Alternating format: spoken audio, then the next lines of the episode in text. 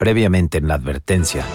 Noticia de último minuto, nos vamos a Ciudad de Guatemala porque allí la Corte Constitucional ha suspendido la sentencia por genocidio contra el dictador José Efraín Ríos Montt dictada en días pasados por una juez de ese país centroamericano.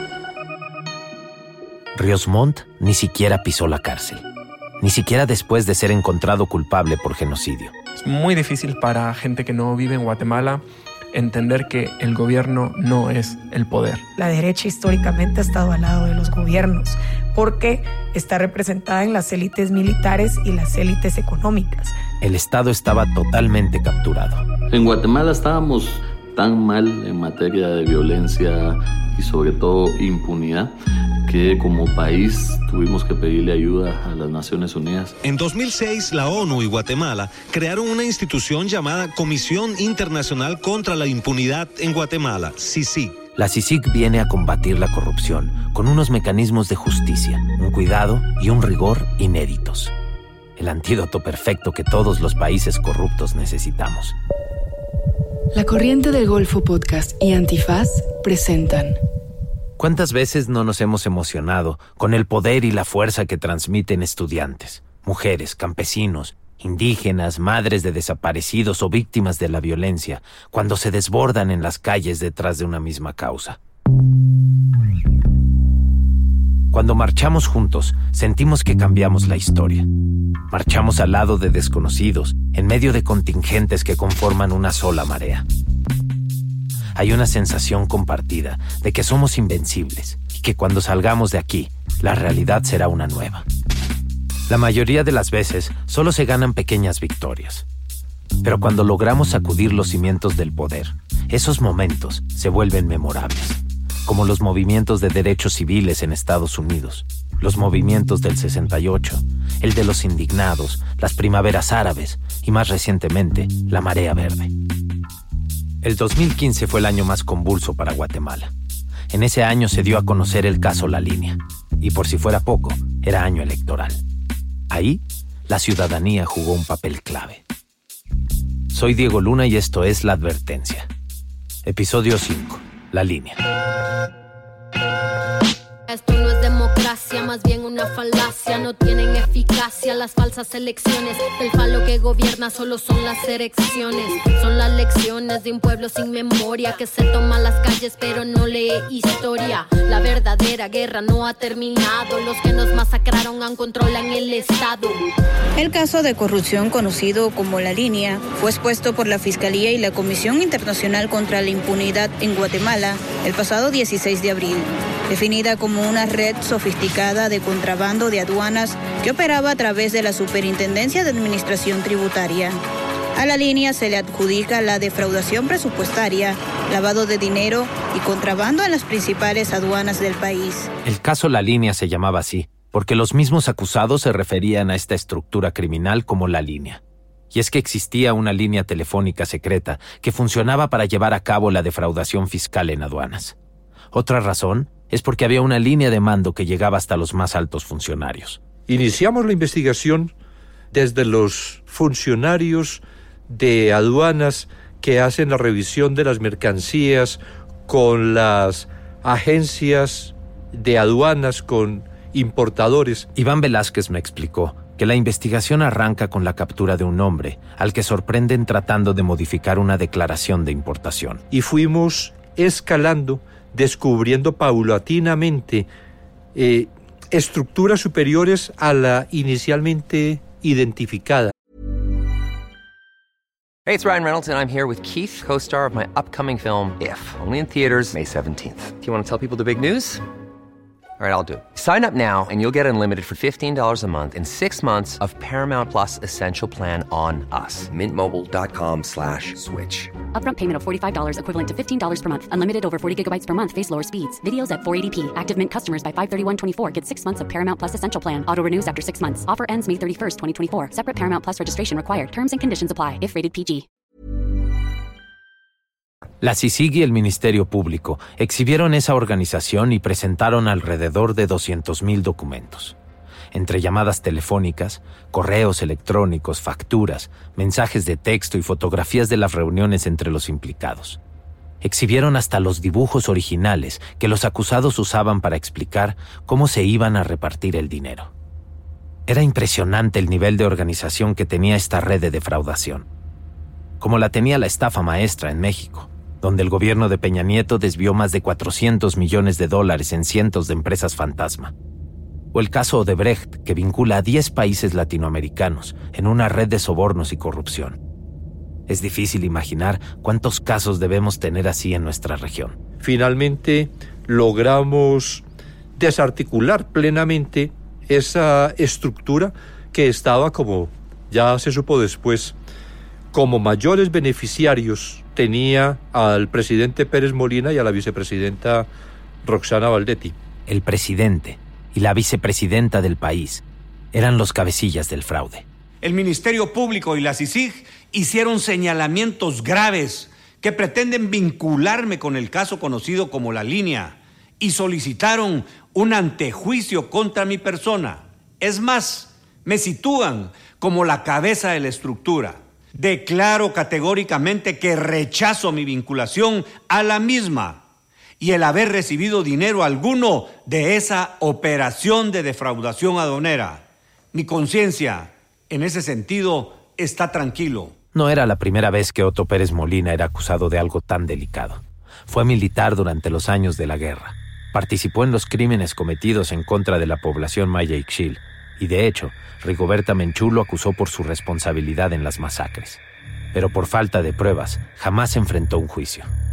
Sin embargo, representó al ejército en los acuerdos de paz y hasta se autoproclamó el general de la paz.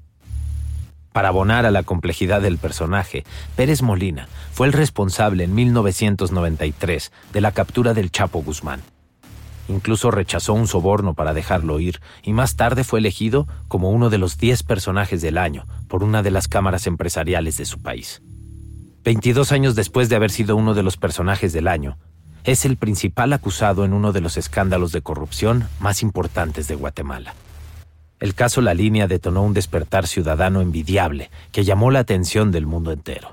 Cuando mostramos esa primera investigación del 2015, la reacción, digamos que se, se liberó la indignación ciudadana para expresarse públicamente en las calles y se generaron las manifestaciones permanentes durante varios meses cada semana, lo que permitió, contribuyó bastante a que la CICIG con el Ministerio Público pudiera seguir adelantando su trabajo. Conforme se fueron conociendo los nombres de altos funcionarios, fue creciendo la indignación y el enojo de la gente.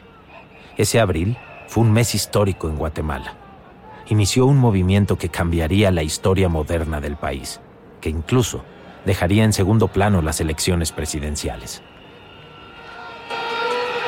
Guatemala no puede seguir caminando cuando tenés gobernantes, cuando tenés eh, gente que encabeza realmente partidos políticos que están ligados a corrupción, narcotráfico y otro tipo de problemas eh, en conflicto con la justicia. ¡Nos han dejado sin salud! Un factor que sirvió para que la gente saliera a las calles fue que las audiencias fueran públicas. Se transmitían por televisión abierta. Para muchos era como la telenovela del momento y estaba sintonizada en todos lados. Casas, oficinas, restaurantes. La gente pudo seguir la pista de las investigaciones. Los medios de comunicación reproducían las llamadas, los audios de WhatsApp, las fotos. Fue como abrir la caja de Pandora.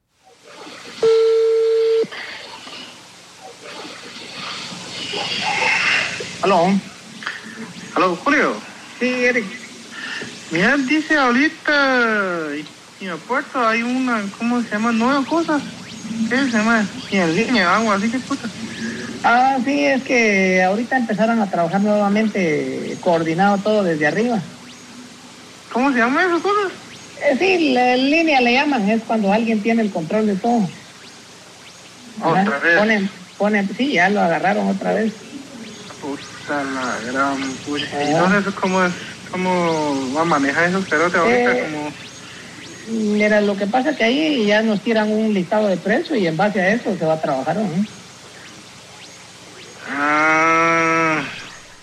Esa es una de las primeras escuchas telefónicas hechas públicas del caso La Línea.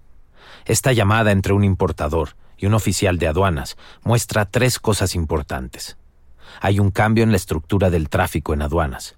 Está controlada desde arriba y la llaman la línea.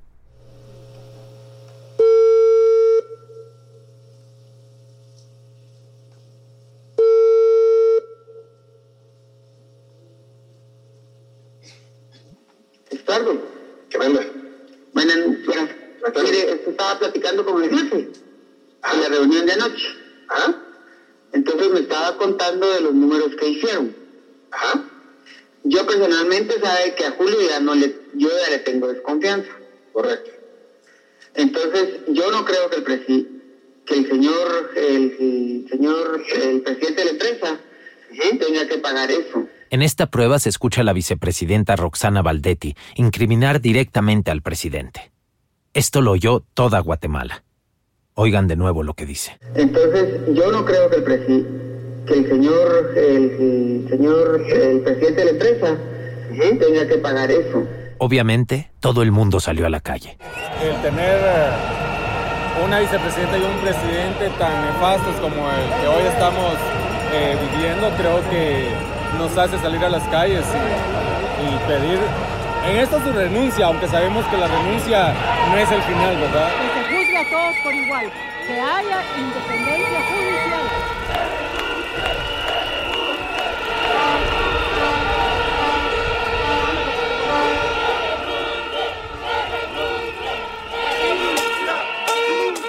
Esto es todo un continuum con, eh, con incrementos graduales. 2015 es un momento en el que por primera vez en décadas la sociedad más urbana del país estalla en protestas y comienza a reunirse en la plaza central que está frente a la catedral y, al palacio de gobierno durante, si no recuerdo mal, 40 fines de semana consecutivos, con altibajos en la convocatoria, pero con algunas de las convocatorias más grandes de la historia de, de Guatemala.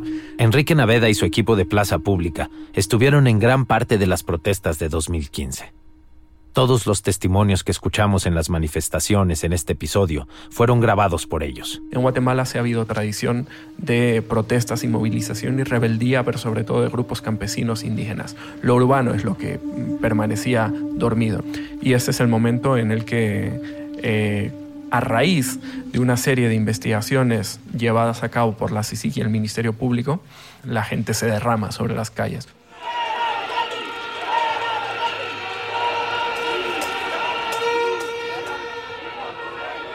Para entender cómo se articularon las movilizaciones, conversamos con Álvaro Montenegro, uno de los jóvenes que desde el primer día estuvo en el espacio público exigiendo la renuncia del presidente. Empezó de manera muy espontánea, eh, a través de redes sociales, una amiga hizo una convocatoria eh, a raíz del caso La Línea. Entonces dijimos que era una cuestión apartidista, que fuera pacífica, e invitábamos a todas las personas y grupos sociales e incluso medios de comunicación a que se hicieran parte de este movimiento y se creó un, hashtag y una imagen que se llamaba Renuncia Ya. Eh, e, y poco a poco pues esto empezó a crecer. Los sábados eran los días de protesta, porque casi nadie trabajaba y así garantizaban mayor asistencia. La gente era convocada a la Plaza de la Constitución. La primera protesta fue el 25 de abril y ese día alguien gritó, vengamos el próximo sábado. Ahí, de forma espontánea, se instauró la autoconvocatoria. Incluso en Europa, Estados Unidos y otros países de América Latina se replicaron las protestas. Jóvenes, campesinos, organizaciones de la sociedad civil y medios de comunicación fueron motivados por el mismo sentir. Funcionarios corruptos, funcionarios señalados, tienen que salir de los cargos y dejar someterse a las leyes. Yo estuve metida en todas las manifestaciones que pude. De hecho, la cita era todos los sábados a las 3 de la tarde fuera del Palacio Nacional y eso funcionó por varias semanas. Estaba viviendo algo que, no, que nunca había vivido en mi vida. El espacio era, era de todos. Nunca nos imaginamos ver la cantidad de gente que, que se vio en la plaza, la euforia. Y, y sí, fue demasiado emotivo. Y ver, como digo, gente de todo estrato social fue muy intenso, muy emocionante y creo yo que este fue el momento que hubiéramos querido que perdurara en el tiempo. Conforme la investigación avanzaba, la indignación en las calles también. Mayo llegó con todo y a principios de ese mes se vivió la primera gran victoria de las protestas. La renuncia de la vicepresidenta Roxana Valdetti. Eh, pues eh, yo creo que es importantísimo lo que voy a comunicar a todo el pueblo de Guatemala a través de los eh, diferentes medios de comunicación. Otto Pérez Molina ya se escuchaba nervioso. Primero, quiero decirles que tengo la obligación y la responsabilidad de informar a la ciudadanía que hace unos momentos he sido notificado de la renuncia por parte de la señora vicepresidenta Ingrid Roxana Valdetti Elías una celebración. Fue un día con mucha lluvia y fue una protesta muy grande. No, no me recuerdo cuánta gente llegó, pero se hablaba de 60 mil personas. En ese momento hubo una, una conexión de prácticamente todos los sectores que estaban de acuerdo con que la vicepresidenta se fuera. La vicepresidenta era este personaje eh, extraordinariamente vilificado, demonizado, una mujer de clase baja que había ido eh, trepando por la escalera de la política hasta convertirse en una mujer no, no todopoderosa, porque eso no existe, pero muy poderosa, que había enarbolado la bandera de la transparencia cuando todos sabíamos que en realidad eh, ejercía de, una de las... Eh, lideresas de, la corrupción en el país y que por fin fue desenmascarada. Las manifestaciones eran imparables. Creo que el, guatemalteco está cansado, está harto de tanta corrupción, de ver cómo los políticos que nosotros mismos elegimos llegan a servirse y no servir. Tú es que ellos renuncien, que se vayan, ya no los queremos, nunca los quisimos. Tres meses después y para finales de agosto, la presión social rinde sus frutos. La ex vicepresidenta Roxana Valdetti fue capturada este viernes por su presunta implicación en el caso La Línea, señalada por los delitos de defraudación aduanera, asociación ilícita y cohecho pasivo. La gente va por todo. No se conforma con el arresto de Roxana Valdetti y exige la renuncia de Otto Pérez Molina. Así que convocan a un paro nacional para frenar la economía. El paro va a ser lo único que va a sacar a Pérez Molina porque realmente él se aferraba y habían ciertos sectores que lo, que lo estaban protegiendo, pero se empezaron como a acumular esta indignación, una desesperación, porque el presidente no se iba y no se iba. Cientos de guatemaltecos realizaron un paro nacional en la capital y en los principales departamentos del país para exigir nuevamente la renuncia del presidente Otto Pérez Molina, quien enfrenta un antejuicio por su implicación en un caso de corrupción. Miles de personas marcharon el jueves hacia el Palacio de Gobierno de Guatemala en medio de una huelga general que mantiene paralizado al país. Lo interesante es que poco a poco se van sumando algunas empresas. Eh, de primero fueron eh, mercados cantonales, empresas pequeñas, barberías, tiendas de barrio. Y poco a poco sube el nivel, digamos, de, de las empresas. La primera fuerte que se sumó fue Saúl Méndez, que es una empresa de de ropa y de cafés muy conocida en Guatemala. Prácticamente todas las empresas, centros, eh, Taco Bell, Burger King. Y pasó algo peculiar porque el CACIF, es decir, la patronal como tal, no, no estaba de acuerdo con el paro. Cuando Pueblo Campero se suma, era como decir, bueno, las grandes, grandes, las más grandes empresas ya se están sumando. Y en ese momento ya las cámaras sacaron algunos comunicados, algunos bancos también se sumaron. Entonces prácticamente eh, se sumó, digamos, el sector productivo más importante del país. El último día, eso sí, o sea, en el último segundo se sumaron, pero se sumaron. Lo que seguía era que el Congreso votara por desaforar al presidente. Sin embargo, Otto Pérez Molina tenía la mayoría del Congreso y estaban boicoteando la votación. La presión ciudadana generada por el paro era tal que no había vuelta atrás. Entonces, una diputada hace lo impensable. Un día llevó una maleta eh, de ropa y dijo yo me quedo a dormir acá hasta que sesionemos. Entonces eso se hizo, se hizo muy importante. Algunos fuimos, incluso nos quedamos a dormir ese día ahí en el Congreso. El presidente manda un grupo de choque para no dejar entrar a nadie. La ciudadanía responde reuniéndose afuera del Congreso para abrirle la puerta a los diputados y dejarlos participar en la votación. Ese es uno de los momentos eh, más especiales en realidad de las movilizaciones de 2015. La votación necesitaba un quórum mínimo, dos terceras partes de los diputados.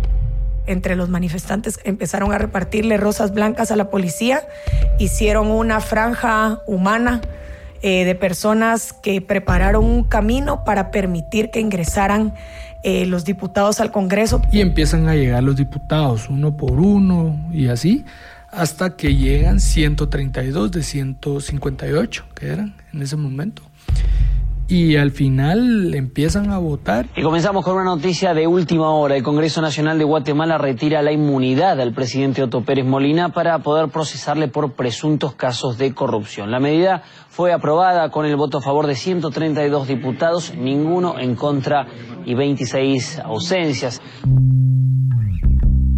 Resultó crucial que fueran tiempos de elecciones. Cuatro meses después del anuncio del caso La Línea y de las primeras manifestaciones, la mayoría de los diputados sacrifican a Otto Pérez Molina y votan para quitarle la inmunidad, en un intento desesperado de no perder credibilidad frente a la ciudadanía ante las elecciones que estaban a la vuelta de la esquina. Otto Pérez Molina ya no es presidente de Guatemala. Esta madrugada renunció a su cargo y hoy se presentó ante los tribunales para someterse a la justicia por denuncias de corrupción. Esta es una historia única en América Latina. Los guatemaltecos indignados tumbaron a un presidente.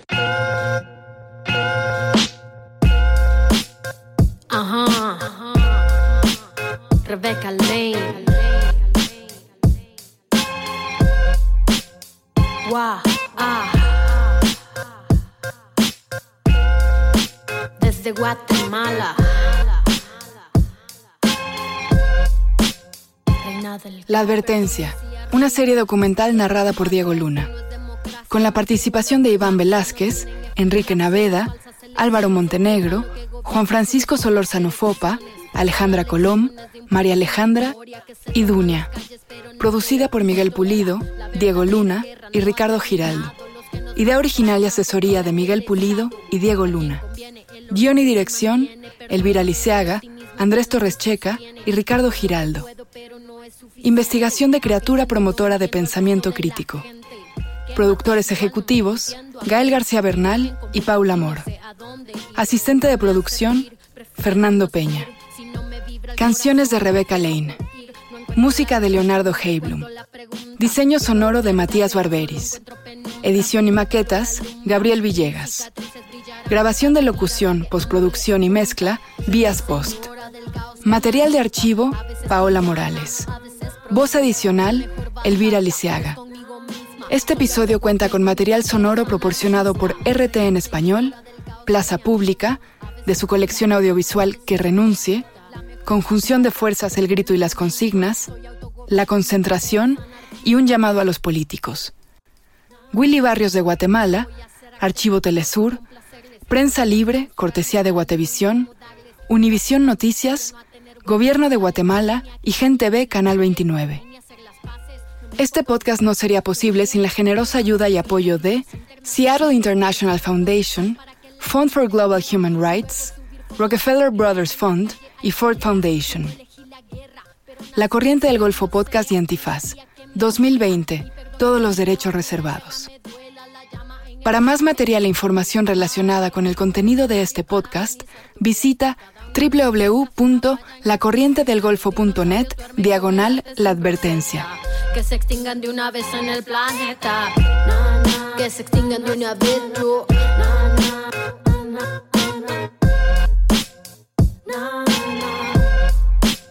Reina del caos, reina y señora del caos que me habita. A veces tirana, a veces proscrita. La mejor batalla es conmigo misma. Soy autogobierno, mi bandera es anarquista. Reina y señora del caos que me habita. A veces tirana, a veces proscrita. La mejor batalla es conmigo misma. Soy autogobierno, mi bandera es anarquista.